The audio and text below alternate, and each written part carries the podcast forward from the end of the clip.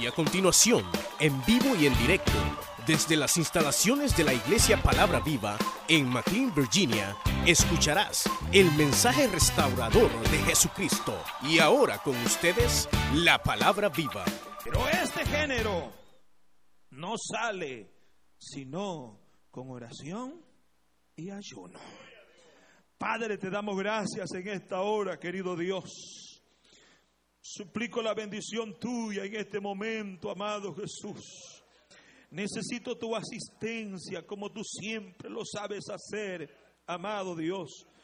Necesito que tú respaldes mi vida, Señor, para llevar esta palabra a tu iglesia, palabra viva aquí, Señor, en este lugar. Dios mío, que cada creyente se dé cuenta, Señor amado, de la bendición de que tú llegues a un lugar cuando tú llegaste a nuestras vidas, como marcaste la diferencia, Dios mío. Bendice, Señor, nuestras vidas. Bendice tu iglesia en el nombre de Jesús, nuestro Señor. Y el pueblo del Señor dice, amén. Tome su asiento. ¿Qué sucede cuando Jesús llega? Bueno, cuando Jesús llega cambia el panorama por completo. Cuando Jesús llega las familias son restauradas. Cuando Jesús llega cambia todo, hermanos, en nosotros.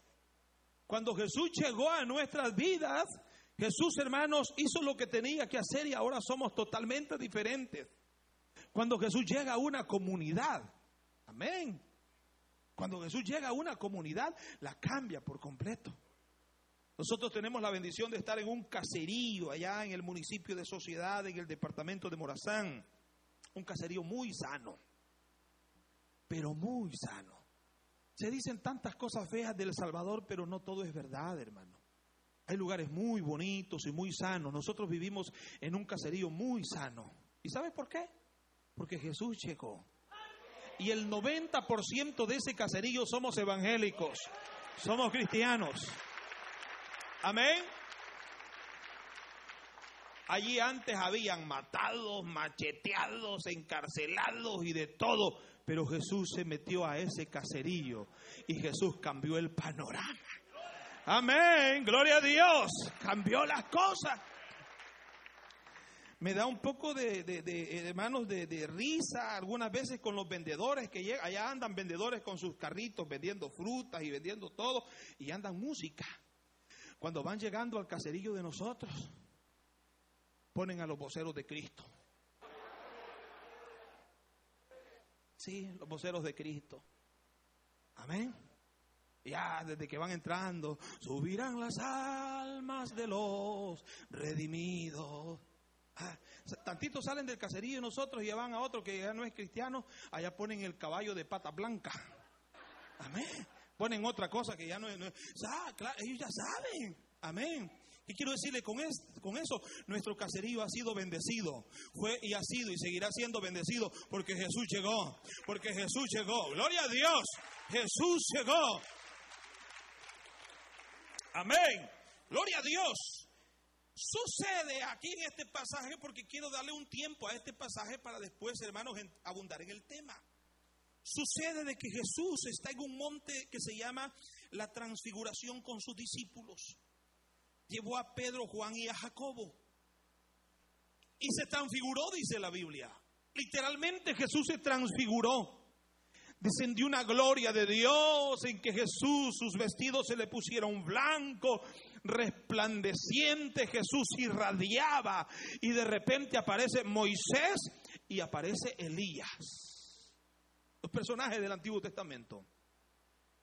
Cuando ve esto, Pedro, eh, Juan y Jacobo le dicen, maestro, qué bonito el lugar donde estamos, quedémonos acá. Hagamos tres chozas, tres enramadas, una para ti, otra para Moisés y otra para Elías, aunque nosotros no tengamos nada. Pero tenemos la gloria de Dios. Sentimos la gloria de Dios. Podemos ver la gloria, aleluya, podemos ver la gloria de Dios. Mm. Pero Jesús sabía qué estaba pasando allá abajo. en la planicie había un tremendo problema. En la planicie, hermanos, estaban los otros nueve discípulos y la multitud. Y un padre de familia había traído a ese muchacho enfermo. Amén. A ese muchacho lo había traído, hermanos, eh, e-, era lunático. Eso es epilepsia. sí, qué terrible, hermano. Y, y, los discípulos, los tres con Jesús, allá están, pero pasándola de lo mejor. Pero los otros allá están, que en el nombre de Jesús fuera, que ahora fuera, que te liberamos ahora y nada, que sanate hoy, ni pijul ni sanate, nada, no pasaba nada, amén. Y había una desesperación en los discípulos. Y Jesús sabía, entonces Jesús le dice a Pedro, a Juan y a Jacob, hay que bajarse, hay que descender. Y dice el texto aquí, cuando llegaron al gentío, amén, cuando llegaron al gentío, vino un hombre que se arrodilló delante de él. Primero, vino, vino. Para recibir la bendición hay que venir. Hay hermanos que quieren ser bendecidos en la casa y solo le tocan el botón a un sofá y le tiran las piernas. Y quiere que caiga la bendición de... No, venga. Aquí dice que este señor vino. Si este padre de familia no viene, no pasa nada en su hijo. Él vino. Hay hermanos que lo, que hacen, va a ir al culto, hermano, sí. Hay hora por mí, venga, venga. Dios tiene algo para usted aquí. Venga. Amén. No se quede en la casa. Venga a la casa del Señor y aquí hay bendición para ustedes. Pastor, no me escucha Dios en la casa. ¿Cómo no? Pero ha prometido escucharle más aquí. He aquí, dice el Señor, que estarán abiertos mis ojos y atentos mis oídos a la oración en este lugar. Venga aquí, Dios tiene un trato con usted y lo quiere bendecir aquí. Alguien alaba a Dios. Vino. Y no solo vino, vino humillado. Amén. Dice que vino aquel hombre y se arrodilló delante de él vino humillado. Oígame, delante de Dios tenemos que venir humillados. No se le olvide que el Señor es soberano. Él gobierna. Él está por encima de todas las cosas. Delante de Él se doble toda rodilla en el cielo y en la tierra y debajo de la tierra. Y toda lengua confiese que Jesús es el Señor para gloria de Dios el Padre. Amén. Vino humillado. Hay hermanos que vienen a pedirle al Señor y con un garrote en la mano. No, venga humillado.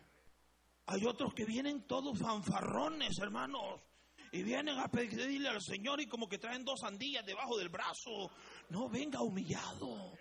Porque este padre de familia vino humillado. Dios quiere ver humildad en ti. Dios quiere ver humildad en mí. Humildad es sentirse inferior a los demás por voluntad propia. Eso es humildad. Sentirse inferior a los demás por voluntad propia. Eso es humildad. No creas que humildad es no bañarse.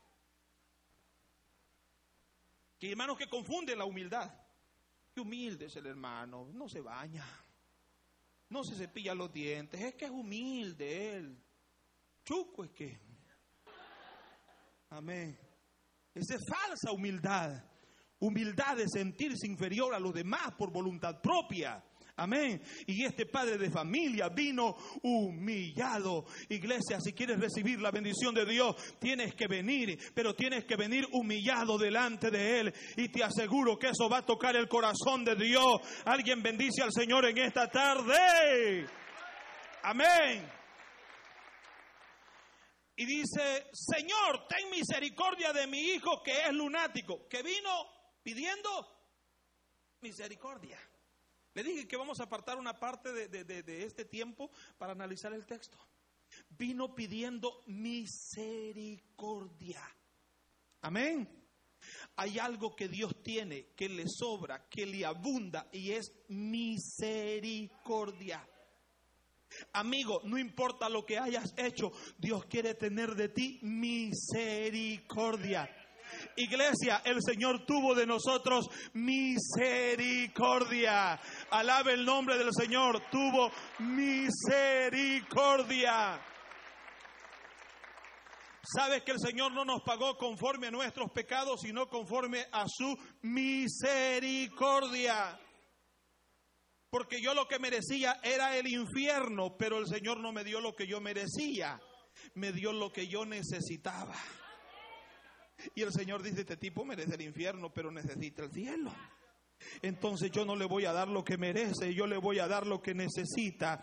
Y nosotros necesitábamos el cielo. Vamos rumbo al cielo por su misericordia. Amén. Si hay algo que Dios tiene y quiere seguir teniendo de ti es misericordia. El capítulo 15 del Evangelio de Lucas es la misericordia de Dios desbordada, hermanos. Amén. La oveja perdida. La misericordia de ese buen pastor que buscó la oveja perdida e hizo fiesta cuando la encontró. El dracma perdida, la moneda perdida. Y la señora hizo fiesta cuando encontró el dracma que había perdido. El hijo pródigo. ¿No le parece que ese padre de familia eh, está representando al Dios de misericordia? Después que ese muchacho fue a gastar todo, la mitad de los bienes que el papá había eh, este, trabajado por cuántos años y él los despilfarró en un rato, hermanos. Y viene todo hecho una piltrafa, greñudo, hermanos, maloliento, con olor a cerdos y todo eso. El padre lo está esperando. ¿Y quién vio a quién primero? ¿El padre al hijo o el hijo al padre? El padre vio al hijo. Y viéndolo, lo vio con ojos de misericordia. Corrió a su hijo, lo recibió con pies de misericordia. Se echó sobre su cuello y lo abrazó. Lo recibió con brazos de misericordia y le besó lo recibió con labios de misericordia. Así nos ha recibido el Señor a nosotros.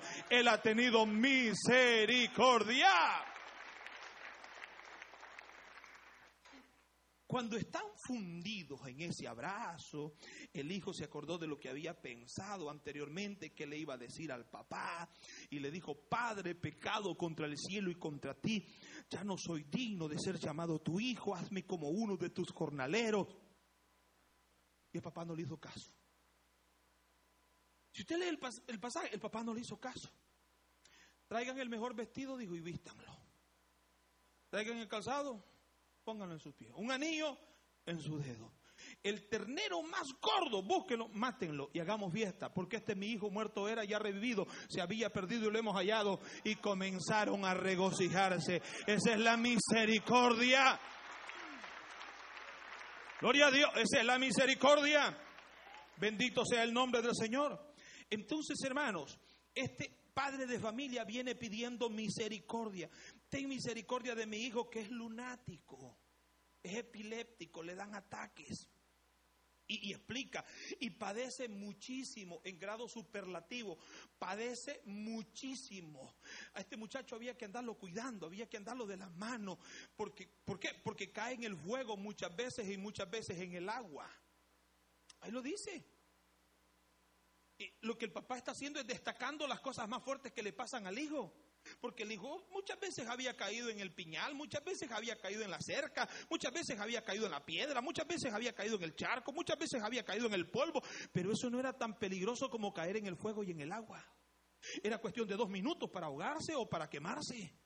Muchas veces Jesús, mi hijo, cae en el fuego y muchas en el agua. Pero vamos a ver, y le dice, y lo he traído a tus discípulos, pero no han podido hacer nada. Qué pena, hermano. Qué lástima. Eso produce una reacción en Jesús. Respondiendo Jesús dijo, oh generación, lo dice hermano, oh generación incrédula y perversa, ¿hasta cuándo he de estar con vosotros? ¿Hasta cuándo os he de soportar? Traédmelo acá. Jesús no tiene problemas con el endemoniado. Jesús no tiene problemas con los demonios tampoco. Jesús no tiene problemas con los enfermos. Jesús tiene problemas con los creyentes en la iglesia que son incrédulos.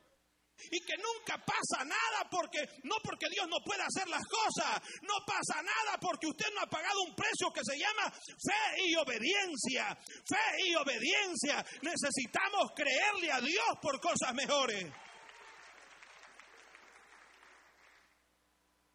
Amén. ¿Cómo le dice Jesús?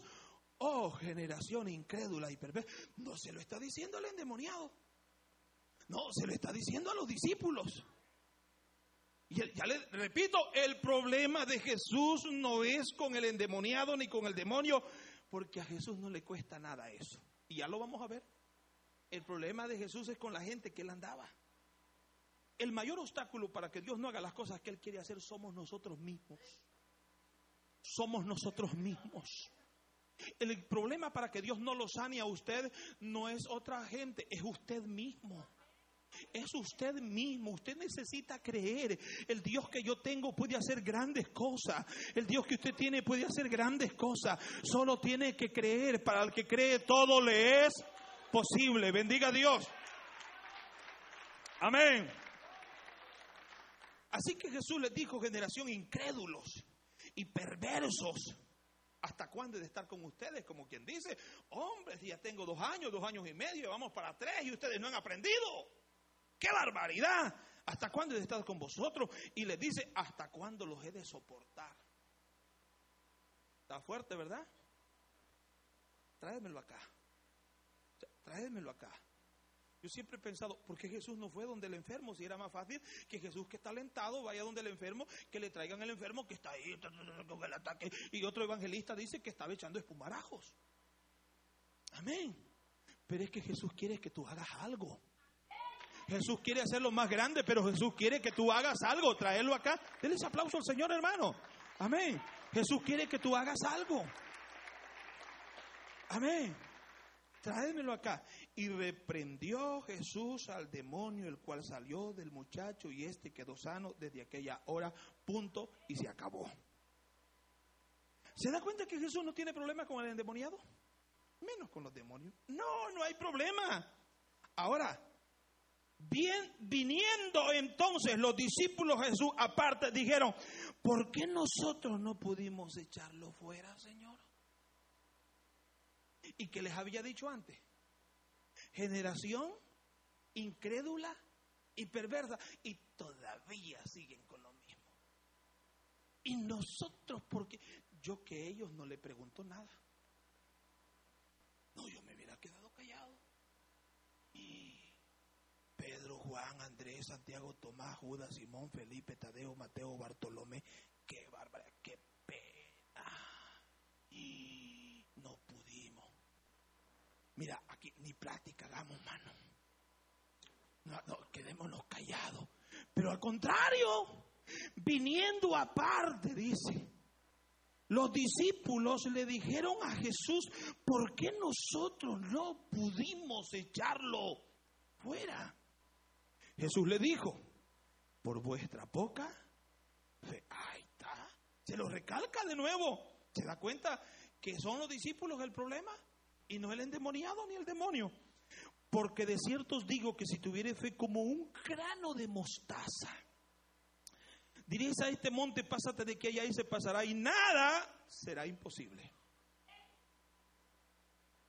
Grano de mostaza. Ah, cualquiera puede decir, Señor, dame la fe como un grano de mostaza. No, no es como un grano de mostaza, es como el resultado del grano de mostaza. Jesús lo explicó en otro pasaje. El grano de mostaza es la semilla más chiquita que existe, pero una vez se siembra, nace y se hace una parra tan grande, tan enorme, que dijo Jesús que las aves del cielo vienen a anidar en ella y las bestias del campo vienen a descansar debajo de ella. Tú debes de tener la fe de un grano de mostaza crecido para que mucha gente venga a anidar a ti, confíe en ti, crea en ti crea que tú puedas hacer algo, que tiene fe. Amén. Gloria a Dios. Luego dice, pero este género no sale sino con Denny, con iHat, Burger King. ¿Ah? Dice, este género no sale sino con oración y ayuno. Amén. Ahora, yo no sé si usted va a estar de acuerdo conmigo. Pero Jesús no está hablando del, endemoniado. Ahí cuando dice, este yo siempre había pensado que cuando Jesús dijo, este género no sale sino con oración y ayuno, yo siempre había pensado que Jesús estaba hablando del endemoniado. Jesús no está hablando del endemoniado. Jesús está hablando de un género que se llama incredulidad. Le digo porque lo estudié, me metí, me di cuenta y busqué otros predicadores y me doy cuenta que Jesús no está hablando del género del endemoniado, del género de epilepsia. Jesús, porque Jesús no tuvo problemas con el epiléptico ni con la epilepsia. Jesús no está hablando de ese género. Jesús lo que quiere es romper un género en la iglesia que se llama incredulidad y ese género no sale sino con oración y ayuno. Alabe el nombre del Señor en esta tarde. Amén. Claro, yo siempre había pensado lo mismo. Y usted dirá, pastor, no estoy de acuerdo, no estoy de acuerdo con. Está bueno si yo tampoco estaba de acuerdo antes. Si yo siempre había pensado otra cosa. Pero me doy cuenta, hermanos, que Jesús está hablando del género de la incredulidad, que hay que romper el género de la incredulidad. Y Jesús llegó y las cosas cambiaron. El día que Jesús llega, las cosas cambian. Cuando Jesús llegó a tu vida, todo cambió. De modo que si alguno está en Cristo, nueva criatura es. Las cosas viejas pasaron y en Cristo son hechas nuevas. Dele un aplauso al Señor en esta hora.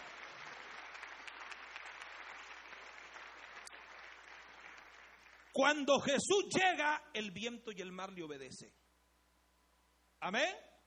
Ahora sí entramos al tema, si apenas estaba en la introducción usted. Cuando Jesús llega, el viento y el mar le obedecen. Amén.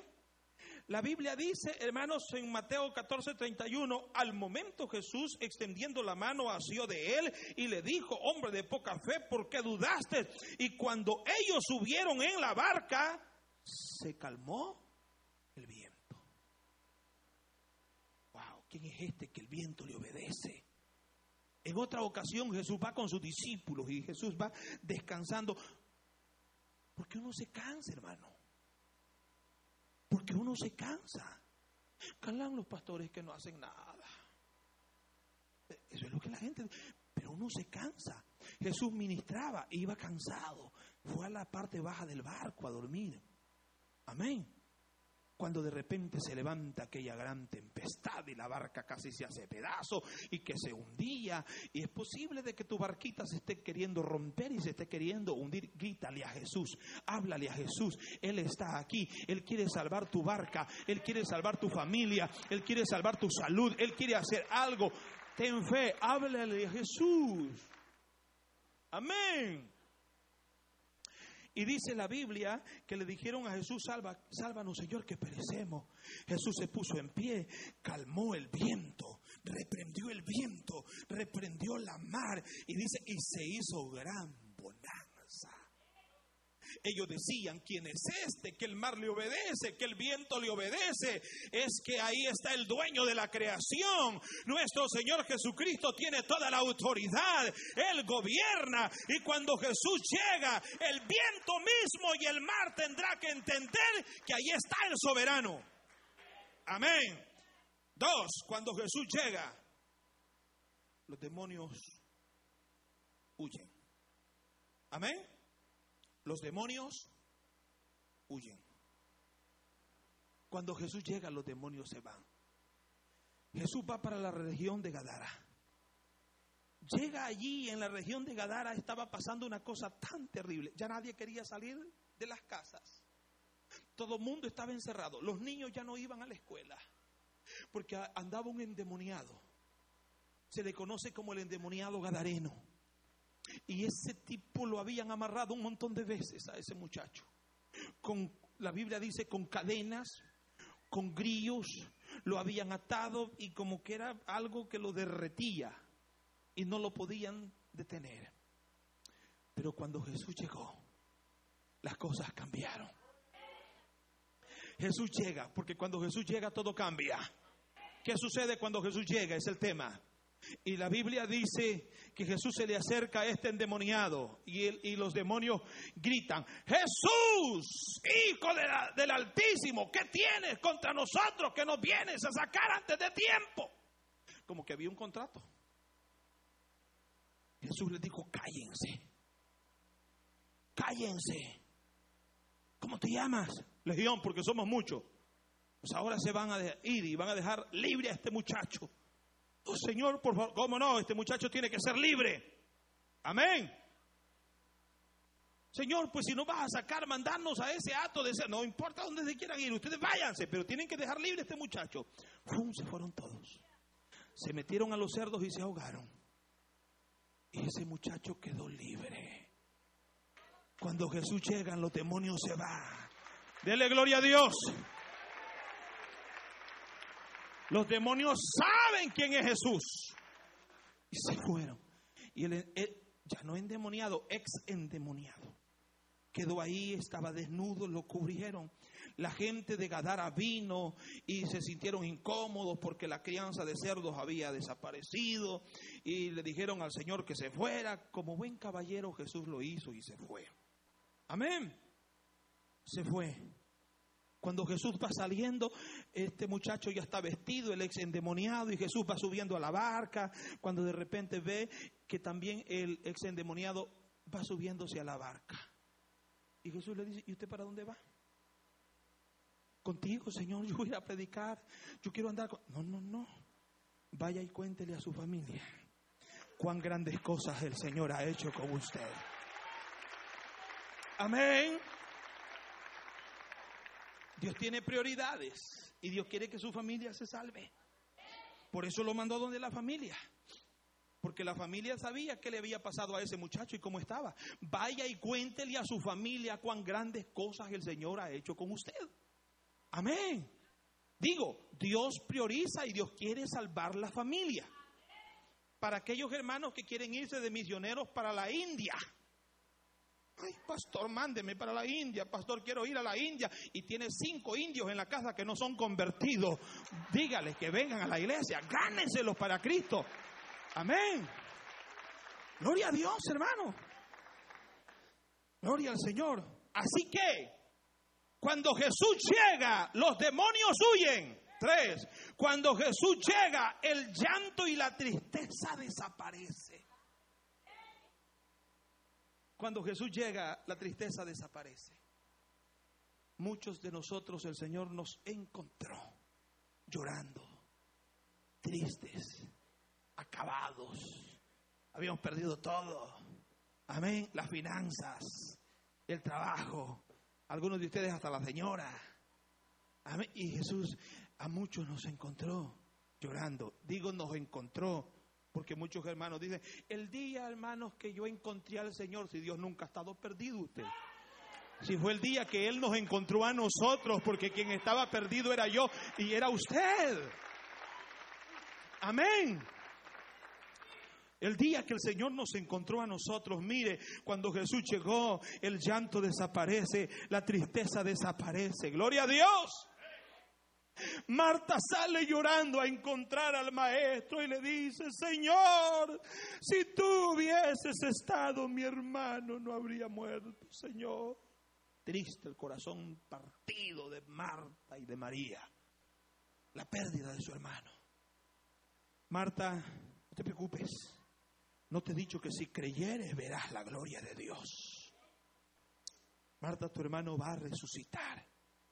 Yo sé, Señor, que va a resucitar, pero Él va a resucitar en la resurrección postrera. Marta, no, tu hermano va a resucitar. ¿Dónde le pusiste? Y dice que lo llevaron al huerto donde le habían puesto. Más o menos así eran los hoyos, así las cajas en los, eh, los sepulcros, en los paredones, así. Ahí está. Aquí descansa nuestro querido hermano Lázaro. recuerdo de Marta y de María, su hermana. Y Jesús les dijo, quitad la piedra. Lo que yo siempre he tratado de explicar es que Jesús nunca le dijo a Marta que quitara la piedra. Lea bien el pasaje de San Juan 11, 30 y qué, 35 en adelante, por ahí en el versículo 39 que parece que está. Jesús les dijo, quitad la piedra. Marta le dijo, ya del Señor. Marta lo que hace es responder a la sugerencia de Jesús. Pero Jesús no le está diciendo a Marta que quite la piedra. Según la cultura bíblica, una piedra de los sepulcros era movida por 12 hombres. ¿Cómo le iba a quitar Marta a usted? Y hasta un canto se ha hecho. Marta, quita la piedra, Marta, quita la piedra, Marta, quita la piedra. Yo soy la resurrección. No, eso no le dijo a Marta. Cuestiones de lectura o de interpretación, hermanos, problema que a veces leemos a la carrera, pero Jesús les dijo, quitad la piedra. Quitaron la piedra. Y cuando quitaron la piedra, Jesús hace una pequeña oración, no para resucitar a Lázaro, no, hizo una oración de acción de gracias Padre, te doy gracias porque tú siempre me escuchas. ¿Dónde dice Lázaro? Ah, aquí. Lázaro. Sí, porque si, si Jesús hubiera dicho, yo siempre he dicho esto, si Jesús hubiera dicho, ven fuera, se destapan todos. Eh, salen todos Pero Jesús a quien quería resucitar era Lázaro. Por eso Jesús gritó y dijo, Lázaro, ven fuera. Amén. Y Lázaro empezó a moverse y se salió del sepulcro. Ahora, ¿se imagina la cara de Marta y de María?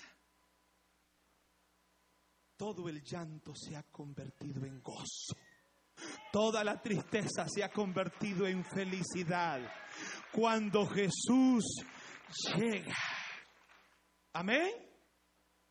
La tristeza se va el llanto se va. Ahora somos felices en Cristo Jesús. La tristeza se ha ido. Ahora disfrutamos de la presencia de nuestro Dios. ¿Sabes por qué? Porque Jesús llegó a nuestras vidas. Número cuatro, cuando Jesús llega, los enfermos son sanados. Amén. Los enfermos son sanados. Cuando Jesús llega, los enfermos son sanados. Dice Evangelio de Mateo capítulo 15, versículo 30. Y se le acercó mucha gente que traía consigo, consigo a cojos, ciegos, mudos, mancos y otros muchos enfermos. Y los pusieron a los pies de Jesús y los sanó. Amén. No había nadie que se fuera sin su milagro cuando venían donde Jesús. Porque cuando Jesús llega, la enfermedad tiene, tiene que huir. Escuche lo que le voy a decir. Jesús pagó un precio por la enfermedad. Y el precio por la enfermedad Jesús no lo pagó en la cruz del Calvario. Lo pagó en el patio del sumo sacerdote. Donde lo llevaron al pretorio y ahí lo amarraron y lo latigaron. En ese momento que lo latigan, a Jesús le dieron 39 azotazos. El azote, según la historia romana, tenía siete cuerdas y en cada punta tenía un pedazo de plomo o un pedazo de hueso filoso. Y ese, ese, ese, esos 39 azotazos, si usted lo multiplica por 7, arrancaron, hermano, la piel, la carne, los nervios, tendones y venas de la espalda del Señor. Isaías lo profetiza y lo ve como una llaga. Isaías dice, mas el herido fue por nuestras rebeliones, molido por nuestros pecados, y el castigo de nuestra paz fue sobre de él, y por su llaga fuimos nosotros curados.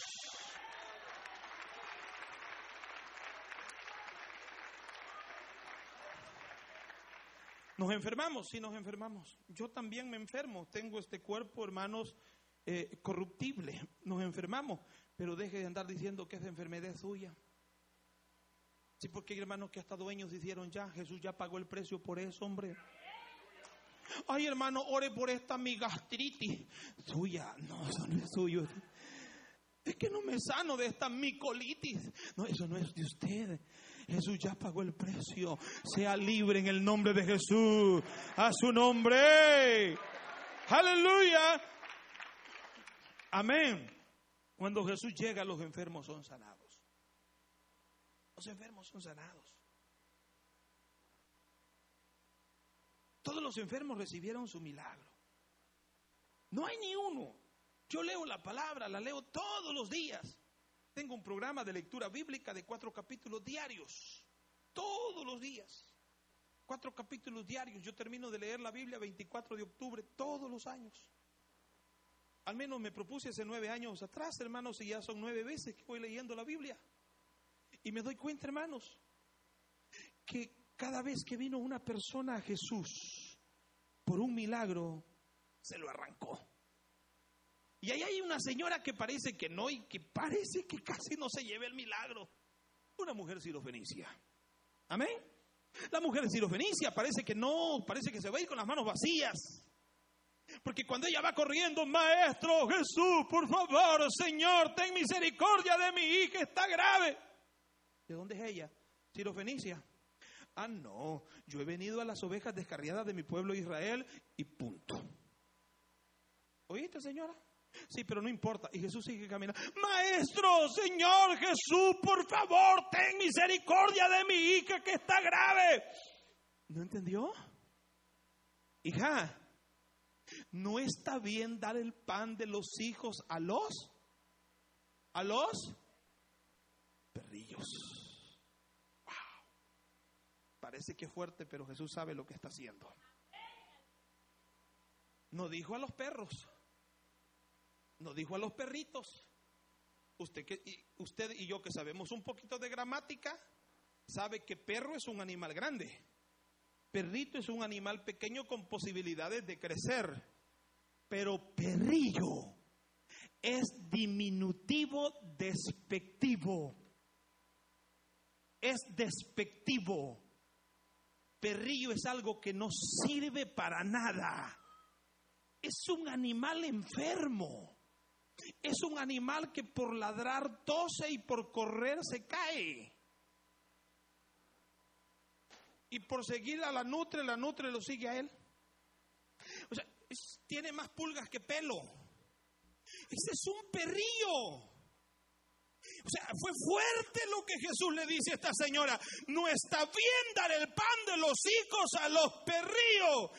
Esa mujer dice, no importa lo que me haya dicho, yo necesito el milagro. Y le dice, Señor, pero aún de las migajas que caen de la mesa, de eso comen los perrillos. Yo quiero comer de esas migajas, pero saná a mi hija, Señor.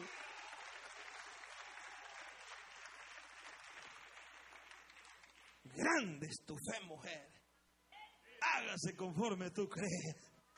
Y la muchacha fue sana desde aquella hora. Cuando Jesús llega, los enfermos son sanados. Otra de las cosas que yo siempre he querido hacer como lector de la Biblia es sacar la cuenta de los enfermos que Jesús sanó. Me gustaría sacar la cuenta y he buscado, hermanos. Y empiezo con los diez leprosos porque son los más. Diez leprosos, otros dos leprosos, son doce, la suegra de Pedro son trece, el de la mano seca son catorce, la mujer ajorobada son quince, pero hay un texto que dice, y a la puesta del sol Jesús sanó a todos los enfermos. ¿Se me pierde la cuenta? Amén. Amén. Esta tarde el Señor está aquí. Tu problema, mi hermano, para Dios no es nada difícil. Cuando el médico dice, yo ya no puedo, el Señor dice, mándenmelo a mí. Aquí estoy yo listo para hacer la obra. ¿Cuántos bendicen al Señor? Amén. Cuando Jesús llega, los enfermos son sanados. Cinco. Cuando Jesús llega, la muerte huye. La muerte huye cuando Jesús llega. Amén. La Biblia dice que un día un principal de una sinagoga fue a buscar a Jesús. Este se llamaba Jairo. Y lo encontró y le dijo, maestro, Maestro, por favor, ve a mi casa, maestro. Mi hija, mi única hija está grave, maestro, por favor. Una niña como de 12 años, Señor, está grave, por favor, ayúdame. Y Jesús le encantaba ayudar a la gente. Ya no se diga si era religioso para sacarlos de donde estaban. Amén. Porque Jesús le conviene que la gente sea evangélica y no religiosa. Amén. Entonces, hermanos, le dijo Jairo, vamos. Cuando Jesús va para la casa de Jairo, había una mujer que padecía de flujo de sangre, dice la Biblia, hacía 12 años. A eso clínicamente se le llama derrame vaginal. Un problema que la señora tenía. Y esta señora tuvo que vencer todos los obstáculos habidos y por haber obstáculos físicos, obstáculos psicológicos, obstáculos sociológicos, obstáculos religiosos. tiene que vencer todo. Y esta señora dijo, si yo tocar el borde del manto del Señor, yo seré sana. Y esa mujer se fue metiendo y se fue metiendo y la gente la mira, ah, la señora esta, anda inmunda. Le pegaban con el codo y le ponían y ella se brincaba y pasaba hasta que llegó, porque cuando uno tiene necesidad hace lo imposible. Gloria a Dios, hermano. Amén. Y cuando justo esté en el momento, hermano, si toque el borde del manto del Señor, cesó la fuente, quedó libre la mujer. No se olvide que va para la casa de Jairo Jesús. A una misión bien importante. Pero se paró. ¿Quién me ha tocado? ¿Quién me ha tocado? Pedro le dice, Señor, la multitud es grande y te aprieta. Pero es que yo no he preguntado quién me ha apretado. Yo he dicho quién me ha tocado. Porque poder ha salido de mí. Gloria a Dios. Poder ha salido de mí. Y aquella mujer al ver que el milagro estaba al descubierto y no había quedado oculto, se tiró a los pies del Señor, le contó todo, empezaron a platicar. La cara de Jairo dijo usted, ay Dios mío, la niña está grave, Señor, por favor que se vaya, que se vaya, que se vaya. Esa señora sí ya recibió el milagro, que se vaya, yo necesito el mío. Cuando de repente alguien viene y le dice, Jairo, ya no molestes más al maestro, tu hija ha muerto. Lo sabía. Lo sabía que por esta señora.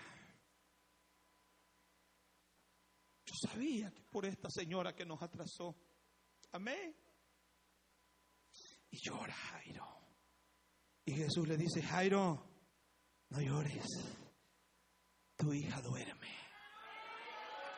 Tu hija duerme. Amén. Duerme. Sí. Es que para Jesús levantar a un muerto le es más fácil que para nosotros despertar a un dormido.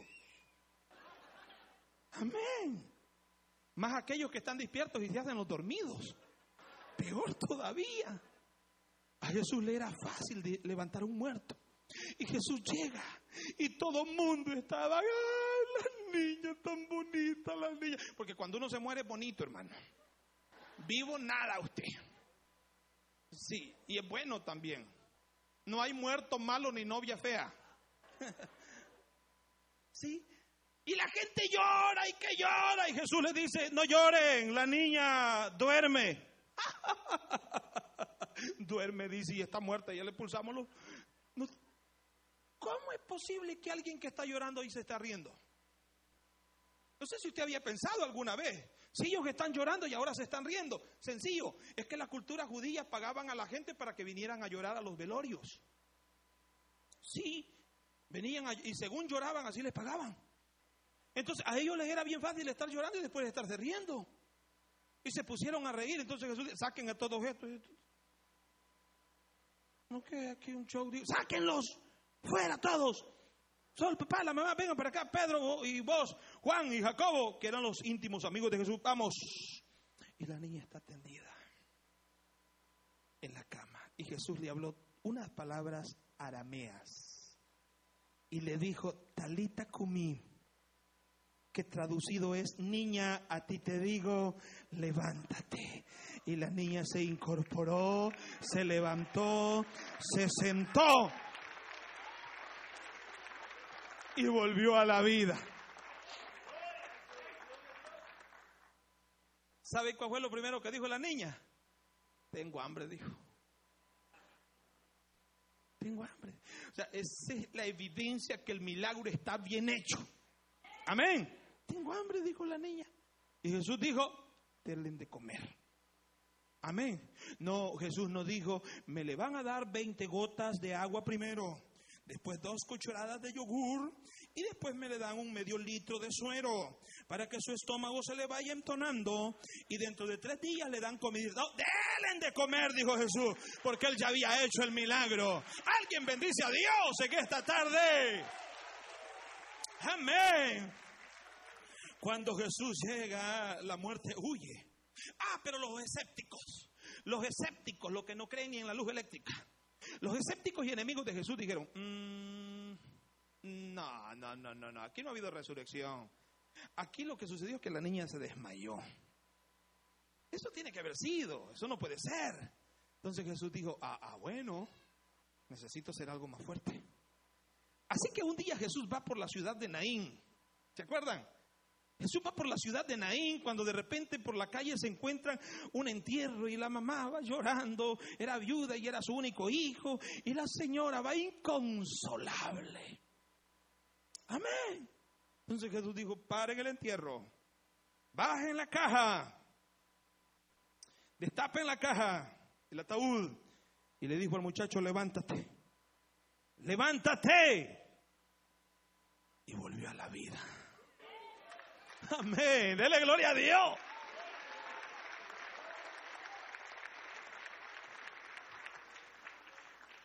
Ay, eso yo, eso sí yo lo deseo, fíjese.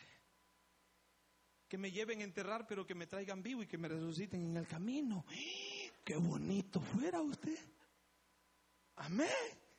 Y el muchacho caminando para la casa. Pero los escépticos dicen todavía, no, pudo haber sido que se desmayó por 24 horas. No creemos todavía en esto. Jesús dice hay que hacer algo más fuerte todavía. Entonces Jesús espera que Lázaro esté muerto y Jesús sabía que Lázaro se iba a morir. Jesús sabía que Lázaro se iba a morir. Es más, eh, él esperó.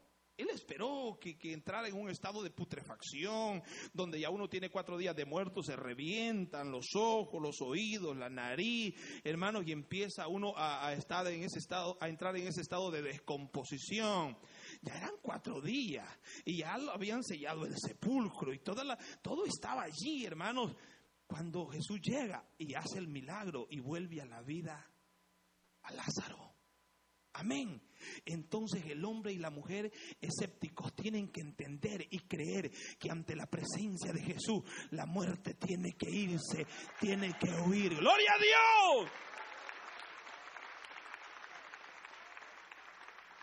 Tú no tienes idea cuántas veces Satanás te ha querido asesinar ahí en la calle que un furgón te aplaste que una gran troca, un tráiler de eso te caiga encima.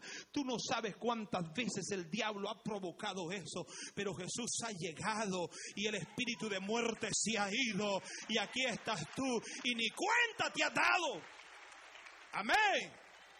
Gloria a Dios. Entonces, iglesia, tenemos que entender que cuando Jesús llega, la muerte huye. Sí, cuando Jesús llega, la naturaleza obedece. La misma naturaleza entiende que está la presencia del soberano que Dios. Jesús llegó un día a una higuera y dice que estaba muy hermosa, con un tremendo follaje. Y fue, dice, a buscar fruto en ella. Eso, eso es algo representativo. Eso representa la vida de los cristianos. Hay cristianos tan chulados de hermanos, hermano. Preciosos, pero ahora de buscar fruto no tienen nada. Amén. Amén. Y Jesús fue a la higuera y dijo, no hay nada tan bonita que se ve. Maldita sea y nunca más nadie coma fruto de ti. Maldijo. Y le dijo a los discípulos, vámonos y caminaron. Cuando venían al día siguiente, vieron y la higuera ya estaba Maestro, maestro, ¿qué pasó? Se secó. ¿Cuál? La higuera. Pues si no le dije que se secara, pues. Amén. Yo la maldije y le dije que se secara, porque ante la presencia de Jesús la misma naturaleza tiene que obedecer, porque Él es Rey de Reyes y Señor de Señores. Alabe su nombre en esta tarde. Él es Rey de Reyes y Señor Señores. Cuando Jesús llega, el pecador es transformado. Amén. Cuando Jesús llega, el pecador es transformado. Solo la presencia de Jesús pudo transformar nuestras vidas. Muchos de ustedes vienen de vidas totalmente hechas pedazos, pero el Señor pudo transformarlos. Solo Dios pudo hacerlo. Amén. Porque Él sí puede, la religión no puede. Nadie puede hacer nada. Solo Jesús. Y cuando Él llega, hermano, es impresionante lo que Dios ha podido hacer en muchos de ustedes. Amén. Somos testigos, hermanos. Yo vengo de una familia, hermanos, y, mi papá, yo recuerdo mi papá, yo estaba pequeñito, pero, pero, pero apenas, mi hermano mayor podrá eh, eh, recordarse más, porque es el, mayor de la familia, mi papá era borracho. Oh, y mi papá andaba siempre su tremenda pistolota. Y recuerdo una vez cuando él llegó borracho a la casa y todos salían a la carrera y mi hermano eh, menor que él salió corriendo y mi papá cuando lo vio que corriendo saca la piedra y mi hermano cae. No, no fue el balazo. Justo a la hora del disparo se estacó mi hermano y se cayó. Ah, es una amenaza a usted. Pero gloria a Dios que mi papá fue alcanzado por el Señor. Toda mi familia ha sido alcanzada por el Señor. Mi papá iba a Santa Rosa con sus amigos y olvídese usted, y no, no había vez que, que, que, fuera y no vinieran borrachos todos. Su tremendo caballo que andaba y andaba con su pistola, con su corvo y bueno, y manejaba su dinero también. Amén. Y, él, ellos venían borrachos todo el tiempo. Pero un día le dice uno al otro, mira fulano, no tomemos, hombre, le dijo ya, no tomemos. Vamos a Santa Rosa, andemos por todo el... No tomemos. Vaya pues, le dice el otro, y no tomemos. Y cuando vienen saliendo de Santa Rosa y van ya para el canto, no tomamos. Esta pasada merece un trago, mira, sí, está bien, vamos a echarlo.